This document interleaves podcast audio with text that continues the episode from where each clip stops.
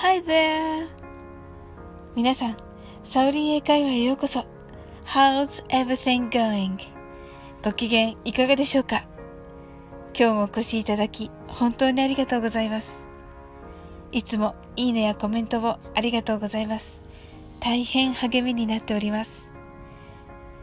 この番組はお好きなことをしながら耳だけこちらに傾けていただく聞くだけ英会話をコンセプトにお送りしています。ゆったりと気軽な気持ちで楽しく聞いてくださいね。今日はウクレレを中心とした音楽配信をされているナオレレさんのリクエストにお答えして、英語でコミュニケーション、ホテルで英会話についてお伝えしたいと思います。海外のホテルに着いたあなたは、レンタカーを借りてドライブに行きたくなりました。ミラノやパリ、ニューヨークなどは車の運転は必要ありませんが、ハワイはもちろん、アメリカ本土やイタリアやフランス、イギリスでも郊外に行くと車が必要になります。まずはホテルのフロントに問い合わせましょう。レンタカーはなんと、レンタカーと言います。なんとなく和製英語っぽいなと思っていたのですが、英語なのです。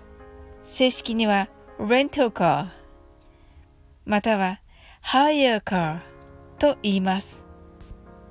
この rent a car はアメリカの大手レンタカー会社の社名なのですが、そのまま英語となってしまいました。ホテルでの英語は若干丁寧な言い回しを必要とします。ですので、I want ではなく I'd like to を使いましょう。これはホテルだけではなく、丁寧な言い方をしたいという時は常に使いますので、海外旅行をする前には言う練習をして言えるようになっていてくださいね。I'd like は〇〇したいのですが、to rent car は車を借りる。please はお願いしますとなり、レンタカーを借りたいのですがという意味になります。他に何かをしたいときは I'd like to に動詞と言われる動き言葉をつけるとすぐに英語ができます。また番外編で皆さんと一緒に I'd like to の応用クイズをしたいと思っています。ぜひ参加ください。それではゆっくりと練習してみましょう。I'd like to rent a car, please. 次に早く言ってみましょう。I'd like to rent a car, please. Thank you. How was it?